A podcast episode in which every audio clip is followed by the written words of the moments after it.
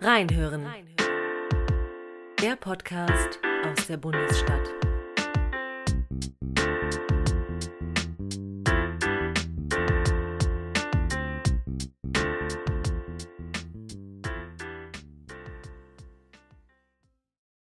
Impfpflicht, ja oder nein? Diese Frage beschäftigt die Öffentlichkeit mit wachsendem Erregungspegel und auch mit Widerstand gegen ein regelbasiertes Gemeinwesen.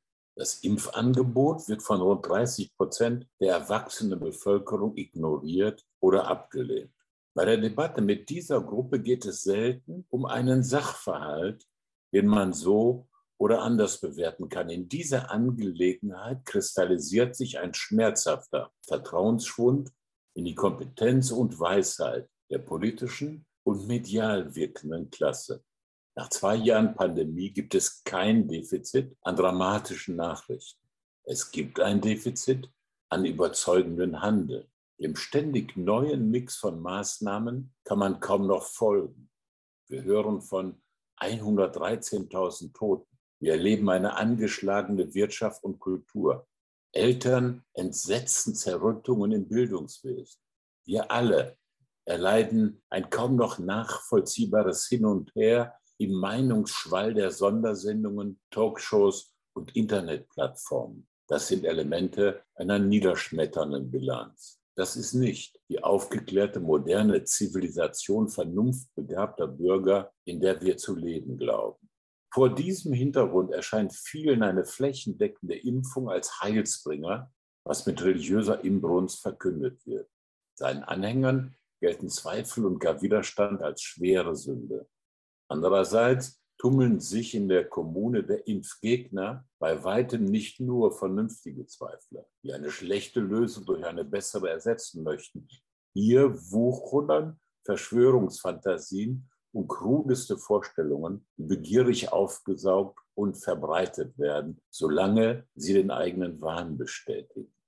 Es geht um Existenzielles, da mischen sich unvermeidlich philosophische und ethische Fragen in die Debatte.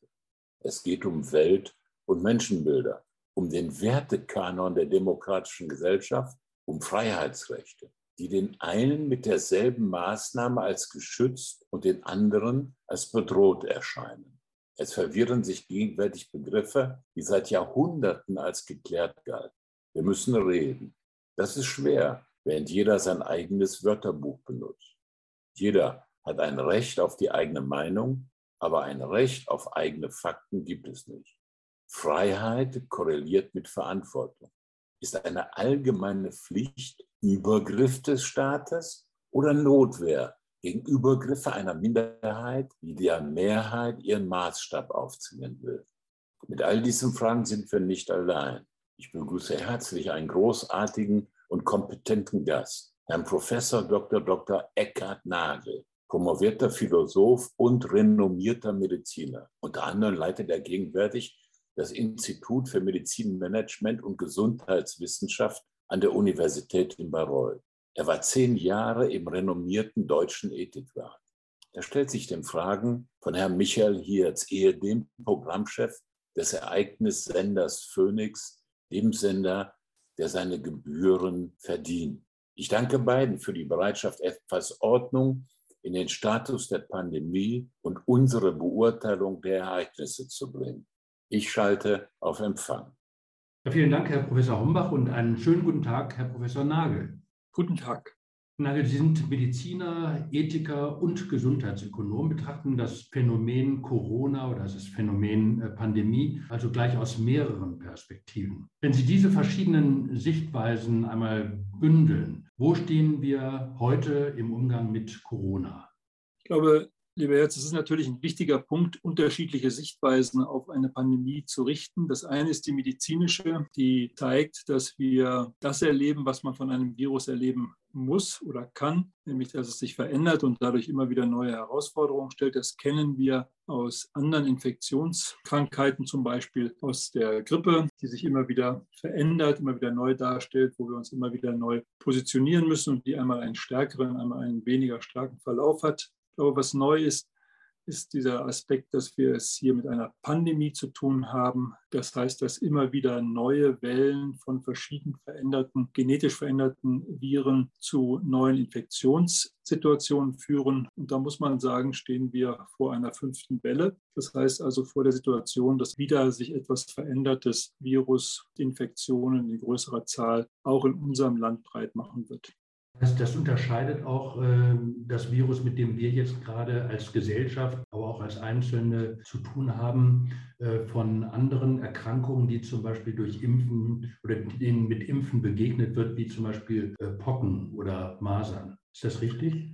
Das ist richtig. Also wir haben hier eine Situation, dass wir von der Grundstruktur, von der biologischen Grundstruktur dieses Virus eben ein sehr einfach strukturiertes Element haben, das sich eben immer wieder in seinen verschiedenen genetischen Strukturen leicht verändern kann. Und diese leichte Veränderung wird von unserem Körper immer wieder als eine neue Infektion erkannt. Das ist auch nicht völlig unüblich hatte gerade gestern äh, einige Kinder mit äh, einer Krankheit, die nennt sich äh, Mund-, Fuß- und Handkrankheit. Das sind Viren, die im Kleinkindalter auftreten, die so Bläschen machen, auch im Mund etwas unangenehm sind. Und da war eine Mutter ganz besorgt, dass sie sagt, mein Kind hat das schon zum dritten Mal im vierten Lebensjahr. Das ist doch ganz ungewöhnlich. Es müsste doch eigentlich immun sein. Nein, hier kann sich ein Virus immer mal wieder verändern und die Infektion ist nicht mehr ganz so stark. Das Problem für das Kind ist nicht mehr so bedeutsam, aber es kann halt immer wieder auftreten. Und bei Masern und auch bei Pocken, die Sie erwähnt haben, ist es eben so, dass man tatsächlich durch eine gezielte Impfung die Wahrscheinlichkeit einer Infektion relativ gegen Null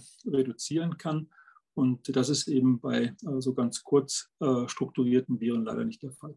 Das heißt, äh, das verändert natürlich auch den äh, Umgang damit äh, und macht ihn ja komplizierter. Müssen wir uns tatsächlich an eine sogenannte neue Realität damit gewöhnen? Also wird der Notfall zum Regelfall? sind Kontaktbeschränkungen zum Beispiel, diese soziale Distanz und immer wieder drohender Lockdown Teil einer, einer künftigen Normalität? Das ist eine schwierige und, ich glaube, im Moment nicht zu beantwortende Frage. Wenn man eins, glaube ich, feststellen kann, ist, dass diese Pandemie uns an einer ganzen Reihe von Punkten vor völlig neue Situationen gestellt hat. Und ich für mich persönlich muss eingestehen, so häufig geirrt wie in den zurückliegenden 24 Monaten habe ich mich in meinem ganzen medizinischen Leben wohl noch nie. Einfach deshalb, weil Annahmen, die man bisher als belastbar ansah, sich dann doch relativ schnell als falsch erwiesen haben. Zum Beispiel die Frage, wie sich die Infektionswahrscheinlichkeiten verändern, wodurch eine Infektion besonders getriggert wird, warum es einzelne Personen gibt, die besonders problematisch viele anstecken können, während andere gar keine anstecken können. Also das ist neu. Und insofern ist es auch so, dass wir sicher nicht von einer neuen Normalität reden müssen, dass wir immer wieder in Probleme geraten. Ich bin fest davon überzeugt, dass wir lernen, damit auch gut umzugehen. Aber die äh, Maßnahmen, die wir jetzt ausprobiert haben in den letzten zwei Jahren, müssen immer noch angepasst werden. Das heißt, es gibt noch keine Stabilität äh, im Hinblick auf diese Situation. Aber genau das äh, trägt ja auch mit zur Verunsicherung einer Bevölkerung bei, äh, die anders als Sie natürlich vertiefte Kenntnis äh, in medizinische und virologische und epidemiologische Zusammenhänge so nicht hat und nicht haben kann. Ist das auch Teil eines Problems, das wir als Gesellschaft im Augenblick haben, dass es diese Verunsicherung gibt und dass dieser feste Glauben an eine äh, allmächtige Wissenschaft und an die Weisheit äh, einer äh, klugen Politik, dass uns das so ein bisschen abhanden gekommen ist? Ich glaube, da machen sich zwei Dinge bemerkbar. Ich glaube, wir haben immer wieder als Menschheit Situationen gehabt, wo wir nicht beurteilen können, was kommt auf uns zu. Apokalyptische Sorgen gehören ja zum Menschsein. Und da haben wir uns nicht selten auf die Religion fokussiert. Wir haben unser Heil im wahrsten Sinne des Wortes zum Beispiel im Heiland gesucht, weil wir gar nicht Antworten wissen konnten oder auch gar keine Vorstellung hatten, wie können wir sie bekommen. Das hat sich etwas verändert mir ist diesmal aufgefallen, dass zum Beispiel Religion und Kirchen keine große Rolle gespielt haben in der Suche nach Antworten oder auch in der Suche nach Umgang mit der Situation, sondern dass die Wissenschaft hier tatsächlich zu einer wenn ich sagen, Ersatzreligion geworden ist. Das wäre diskreditierend, das möchte ich in keine der beiden Richtungen äh, sagen. Aber äh, natürlich äh, das, was typisch ist für die Wissenschaft, nämlich auch Fragen offen zu lassen, falsche Wege als Erkenntnis zu generieren, von der Öffentlichkeit nicht positiv bewertet wird, sondern das als Irrtum dann natürlich auch weitere Verunsicherung mit sich bringt. Und das ist dann nochmal im Übertragenen, Sie haben die Politik angesprochen, besonders schwierig. Wie gehen diejenigen, die führen sollen, mit einer Situation um, mit der man den richtigen Weg nicht kennt? Da braucht es von uns als Bürgerinnen und Bürger natürlich Vertrauen und auch Respekt und Verständnis für Irrtümer. Und das ist etwas, was wir, glaube ich, im Moment lernen müssen, dass eben nicht überall die richtige Antwort gleich gegeben werden kann, weil die Erkenntnisse dazu fehlen. Das ist für die Wissenschaft normal, das ist für den Alltag, in dem wir leben, nicht normal. Und insofern ist das die besondere Herausforderung dieser Zeit. Also wenn wir etwas lernen müssen, dann ist es mit Unsicherheit zu leben und zu akzeptieren, dass uns auch unsere hervorragend entwickelte Wissenschaft keine Antworten geben kann, die dann zum Beispiel zu einem bestimmten Tag X die Lösung bieten für die Herausforderungen, die wir gerade haben. Das heißt, wir müssen auch unser Verhältnis zur Wissenschaft neu justieren, eine, eine blinde, ein blindes Vertrauen in die Wissenschaft äh, und in äh, absolute Erkenntnisse, die kann es nicht geben. Genau. Ja. Am Anfang der Pandemie äh, haben ja Bund und Länder sehr autoritär reagiert. Äh, darauf hat die Bevölkerung äh, mit viel Verständnis wiederum äh, äh, reagiert. Ein Lockdown schien bis dahin ja unvorstellbar, ein unvorstellbares Instrument. Aber trotzdem, es gab so eine, einen gewissen kollektiven Gehorsam. Der scheint sich jetzt aufzulösen. Nicht zuletzt auch, weil festgestellt worden ist, dass natürlich eben auch Erkenntnisse uns zugewachsen sind, die wir vorher nicht hatten, die aber dann auch andere Maßnahmen zur Folge hatten. Ähm, wie, wie sehen Sie den weiteren Fortgang? Also einmal plädiere ich sehr dafür, positiver auf die Situation zu schauen, wie wir das in aller Regel tun. Ich äh, schaue mir morgens die Berichterstattung oder höre die Berichterstattung über die aktuelle Entwicklung, sei es von offiziellen Institutionen, sei es die Einschätzung der Medien. Und da ist doch ganz überwiegend immer ein wirklich spürbarer Alarmismus zu erkennen. Es ist deutlich, dass auch vielleicht positiv zu interpretierende Zahlen eher ins Fragwürdige gestellt werden, weil man Sorge hat, man lehnt sich in Anführungsstrichen zu weit aus dem Fenster oder sieht die Gesamtproblematik verharmlosend. Und das führt dazu, dass eigentlich permanent eher mehr Sorgen, mehr Unsicherheiten entstehen und die Fortschritte und die hervorragenden Bewältigungsmöglichkeiten, die wir zum Teil auch schon erreicht haben, dass die gar nicht entsprechend gewürdigt werden. Das heißt, wir haben ein Kommunikationsproblem. Ja, ich glaube, wir haben ein ein Verständnis und ein Kommunikationsproblem. Und das Verständnisproblem ist gegeben. Das ist, glaube ich, nicht anders zu machen in der Situation, wo wir manche Fragen eben schlicht und ergreifend noch nicht beantworten können. Aber das Kommunikationsproblem, ich glaube, das ist etwas, was uns besonders herausfordert. Und Sie haben es gerade angesprochen, die Verunsicherung, die jetzt auch dazu führt, dass man bestimmten Vorgaben nicht mehr folgen möchte, dass man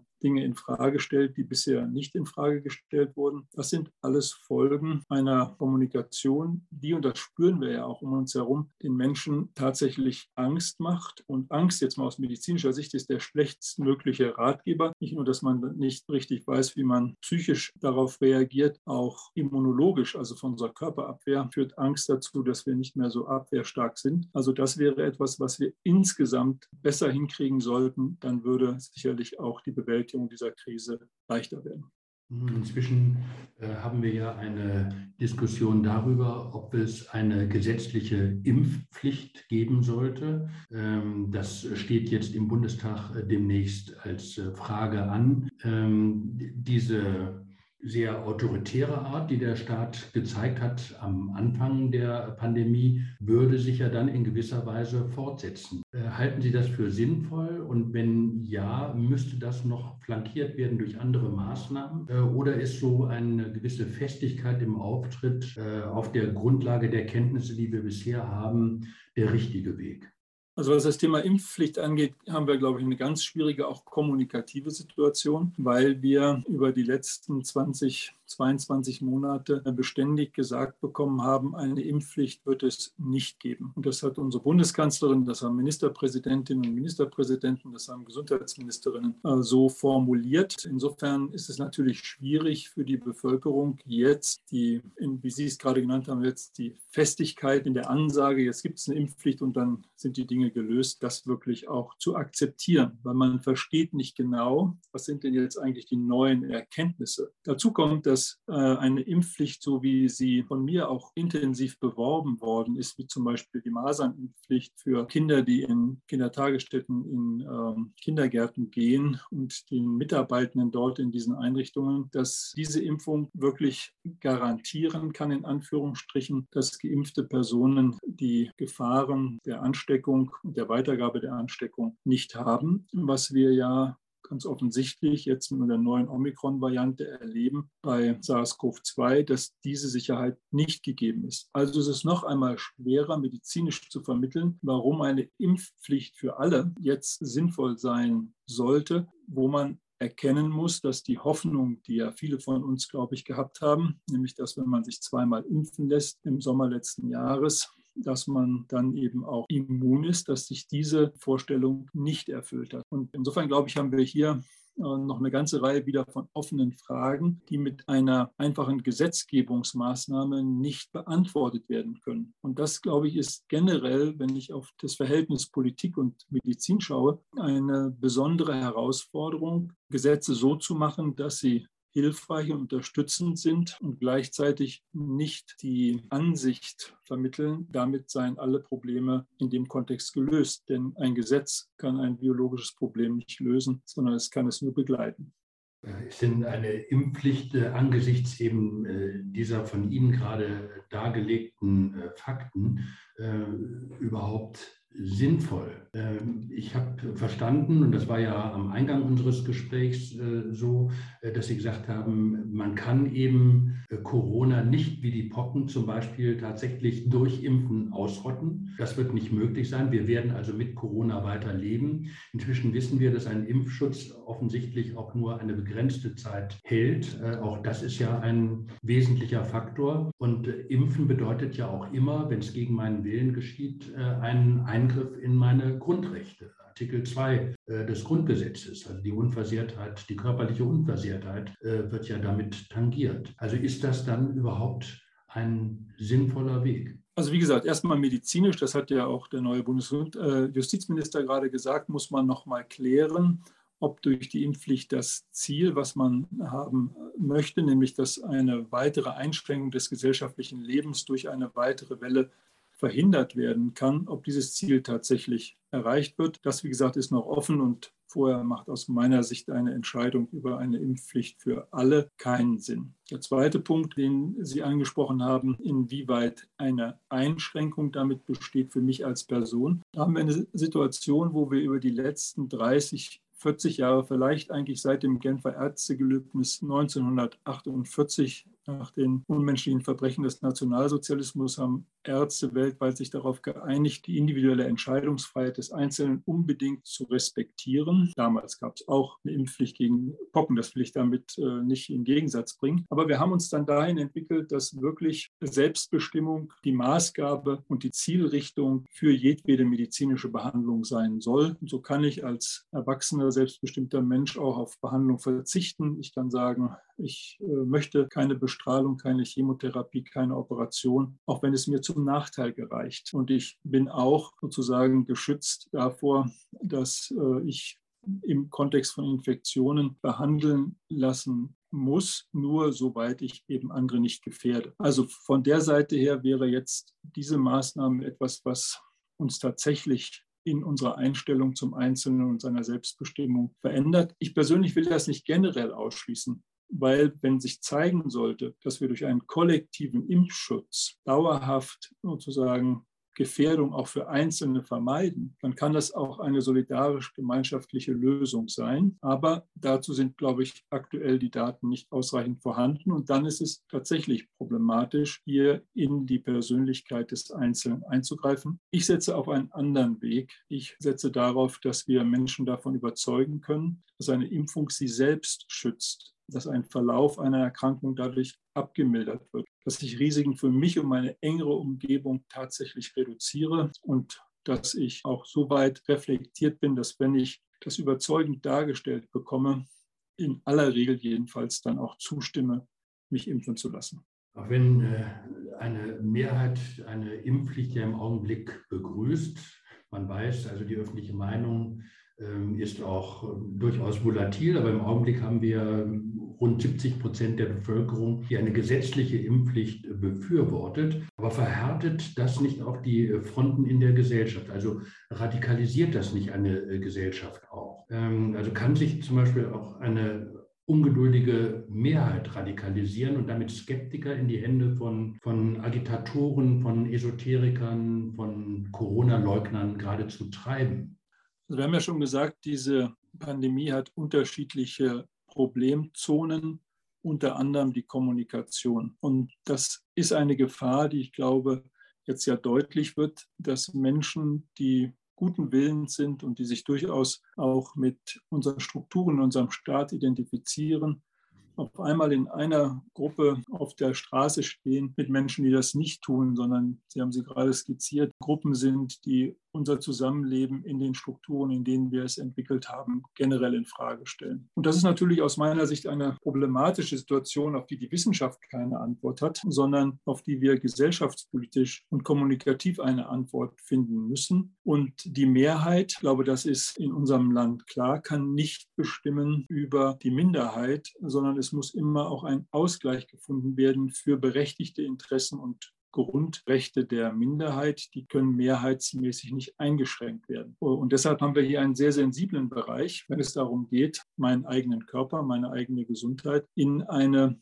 unter Umständen kollektive Gesamtstruktur zu stellen. Also ich gebe Ihnen völlig recht, hier müssen wir sehr sorgsam mit dieser Frage umgehen. Und es darf nicht zu einer Situation kommen, wo vermeintlich gut gemeinte äh, und äh, sinnvoll erscheinende Maßnahmen am Ende einer größeren Gruppe von Personen nicht angemessen erscheinen und dann eben durch kommunikative Defizite oder Probleme, die uns soziale Medien ja generell bieten, das ist ja nicht nur ein Kontext, den wir in der Pandemie erleben, dass wir dann in eine Situation kommen, wo wir eben gutmeinende Menschen verlieren und auch unsere Gesamtheit in Anführungsstrichen, unser kollektives bürgerschaftliches Engagement an bestimmten Punkten in Frage stellen. Es gibt ja auch äh, neben der gesetzlichen Impfpflicht noch so eine indirekte Impfpflicht, die man durchsetzen könnte, indem man äh, zum Beispiel den Zutritt zum gesellschaftlichen Leben, den Zutritt zum öffentlichen Leben äh, nur denjenigen gestattet, die eben geimpft sind. Halten Sie das auch unter ethischen Gesichtspunkten für einen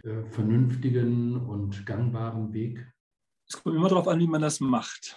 Und wir haben gerade heute, ist der 5. Januar, gestern offensichtlich ein Interview gehabt des französischen Präsidenten ähm, in einer Zeitschrift, in der er deutlich gemacht hat, und wohl auch formuliert hat, ich habe es nur in deutscher Übersetzung gelesen, dass er den ungeimpften auf die Nerven gehen wird und dass er dafür Sorge trägt, dass sie kein Essen in einem Restaurant mehr zu sich nehmen können, keinen Wein mehr trinken dürfen und so weiter. Das hat offensichtlich dazu geführt, dass die Nationalversammlung in Paris gestern ihre Sitzung unterbrechen musste zum Thema Impfpflicht, weil man sich so echauffiert hat über den Präsidenten und äh, seine provokativen Äußerungen. Über die Klugheit kann man ja auch äh, durchaus geteilter Meinung sein. Genau, ja, so. Und, und da, glaube ich, äh, müssen wir uns überlegen, wie wir miteinander sprechen und was wir uns eigentlich auch gegenseitig zumuten können. Und das ist, glaube ich, ein ganz falscher Weg, wenn wir von vornherein in Konfrontationen gehen. Äh, ich spreche immer wieder mit Menschen, die äh, Sorge haben vor einer Impfung, selbst im eigenen Mitarbeiterstab. Und selbst wenn die Anzahl derer ganz klein ist, so ist es doch so, dass man auch diese Menschen überzeugen muss und, wie ich erlebe, auch in aller Regel überzeugen kann. Also von der Seite her ist die Ausgrenzungsstrategie, die Problematisierung der oder die gehört nicht dazu, weil sie in Anführungsstrichen Mainstream nicht folgt. Das sind, glaube ich, Wege, die eher in eine Spaltung führen, denn in ein Zusammenführen. Und nochmal, ich habe mich dafür eingesetzt, dass wir im Hinblick auf die Grippeimpfung eine Pflicht einführen für Mitarbeiter auf der Intensivstation. Vor vier Jahren hat mir ein Arbeitsgericht das untersagt, als Leiter einer Intensivstation meinen Mitarbeitern so etwas zuzumuten, äh, obwohl ich damit erreichen wollte, dass die Patientinnen, Patienten besser geschützt sind, weil wir wissen, dass auch in diesem Kontext eine ganze Reihe von Übertragungen von Krankheitserregern stattfinden und Menschen, die vulnerabel sind, wie wir sagen, sterben. Also wir haben hier eine ganz andere Tradition, dass es nicht zumutbar ist, eben eine Impfung in Anführungsstrichen aufoktroyiert zu bekommen. Und deshalb müssen wir ganz anders werben für eine entsprechende Impfung und ganz anders werben für das Tragen von Masken, für den Respekt des Abstandes, für letztendlich einen sorgsamen Umgang. Was kann ich mir, was kann ich aber auch dem anderen zumuten? Und wenn wir das mit Angst versuchen, mit Repressalien versuchen, dann wird es meines Erachtens in eine weitere Spaltungssituation führen, eine weitere Belastungssituation führen. Und genau das Gegenteil sollten wir doch versuchen zu erreichen, ein kollektives Gemeinschaftsgefühl dafür zu entwickeln, dass wenn wir uns gegenseitig unterstützen und gegenseitig auch schützen, dass wir dann auch damit gut umgehen können. Eine reife Gesellschaft könnte auf eine gesetzliche Impfpflicht verzichten, weil jeder im eigenen, aber auch im Gemeinschaftsinteresse sich vernünftig verhalten würde. Das heißt vernünftig in dem Zusammenhang, äh, dass er sich äh, impfen lassen würde. Ihre Frage zielt ja darauf ab, inwieweit die Gesellschaft wie aber auch das Individuum sich an egoistischen Zielen orientiert oder auch einen stärkeren Gemeinschaftssinn genau. hat. Ich denke, dass wir aus einer Tradition kommen der letzten Jahrzehnte, wo immer stärker der Aspekt der ökonomischen Orientierung, der ökonomischen Rationalität auch vor moralischen Verhaltensweisen gehandelt wurde. Die moderne Wirtschaftswissenschaft zeigt aber, dass Menschen keineswegs ausschließlich auf den eigenen Gewinn, auf die Erzielung sozusagen des maximalen eigenen Nutzens orientiert sind, sondern dass wir als Menschen sehr stark auch Gemeinschaftswesen sind und eine soziale Orientierung haben. Und ich glaube, diesen Grundaspekt bei uns muss man stärken und kann man stärken. Und gerade dann, wenn es um existenzielle Fragen, das Leben und Überleben geht, glaube ich, ist dieses Gemeinschaftsgefühl tragender als die Konzentration auf individuelle Maximierung der eigenen Situation. Also ja, ich würde Ihnen recht geben, wir müssen sehr viel stärker dieses Gemeinschaftsgefühl stützen, auch indem wir diejenigen, die am Rand stehen, versuchen besser zu integrieren. Und dann kann es gelingen, eben auch ohne eine Impfpflicht durch Überzeugungsarbeit hier eine entsprechende Lösung zu finden. Denn, wie gesagt, die Impfpflicht wird nicht das Ziel erreichen, dass wir diese Pandemie für immer aus der Welt verbannen. Das wäre ein anderes Argument, wo man sagen könnte, gut, hier muss man versuchen, tatsächlich mit einer Entscheidung dann das Problem auch einmal grundsätzlich zu lösen. Diese Möglichkeit gibt es aber leider nicht. Heute sind Sie optimistisch, dass durch einen verbesserten Kommunikationsprozess äh, diese Überzeugung der Bevölkerung in ausreichendem Maße gelingt, um dann tatsächlich einen einen akzeptablen, äh, nicht schädigenden oder nicht äh, tiefer schädigenden Umgang mit der Pandemie zu finden. Ich bin davon überzeugt, dass das gelingen kann. Es ist kein leichter Weg, aber auch der andere Weg ist ja keineswegs leicht und äh, ist auch mit Unsicherheit gepflastert. Also insofern, glaube ich, muss man sich entscheiden, in welche Richtung man gehen will. Wenn man weniger auf Angst, weniger auf Repression, stärker auf Integration setzt, dann glaube ich, erreicht man die Zahl der Menschen, die man braucht. Wir haben immer um ca. 80 Prozent der Bevölkerung gesprochen. Wir haben insbesondere um die Vulnerablen, das heißt die sehr verletzlichen Personen gesprochen, die besonders gefährdet werden durch diese Infektion. Wir haben über die Menschen gesprochen, die in verantwortlicher Position zum Beispiel in Krankenhäusern oder in anderen Einrichtungen arbeiten. Und ich bin sicher, hier können wir die notwendigen Prozente erreichen der überwiegenden Mehrheit der Personen, die dann eben tatsächlich auch einen Weg gehen, der nicht nur auf das Impfen setzt, sondern der auf einen sorgsamen Umgang, auf Schutzmaßnahmen, auf die Reduktion von bestimmten gefährdenden Handlungen setzt, davon bin ich überzeugt, dass man dann als Gesellschaft damit umgehen kann. Und wir müssen immer an der Stelle ja noch bedenken, dass wir im globalen Kontext hier diskutieren. Das heißt, es ist nicht damit gelöst, dass wir hier zum Beispiel äh, durch eine flächendeckende Impfung in Deutschland äh, die Probleme der Welt gelöst hätten. Wir haben ja zum Beispiel die Aufforderung der Weltgesundheitsorganisation, auf bestimmte Booster-Strategien eher zu verzichten, um Impfstoffe auch weltweit besser zur Verfügung zu stellen. Auch das ist wissenschaftlich-medizinisch vielleicht ein ebenso erfolgreiches Vorgehen, wie wenn man hier praktisch eine flächendeckende Impfung für alle Beteiligten umsetzen würde. Dann bedanke ich mich an der Stelle für diesen doch leicht optimistischen äh, Blick in die Glaskugel, den Sie uns vermittelt haben, gut begründet jeweils und äh, wünsche Ihnen, dass äh, diese Hoffnungen in Erfüllung gehen. Ich bedanke mich sehr herzlich für das Gespräch. Sehr gerne, Herr Hirz. Und äh, ich will gar nicht nur vorsichtig optimistisch sein. Ich bin grundsätzlich optimistisch und hoffe, dass wir dann auch gut durchkommen. Herzlichen Dank. Bitteschön.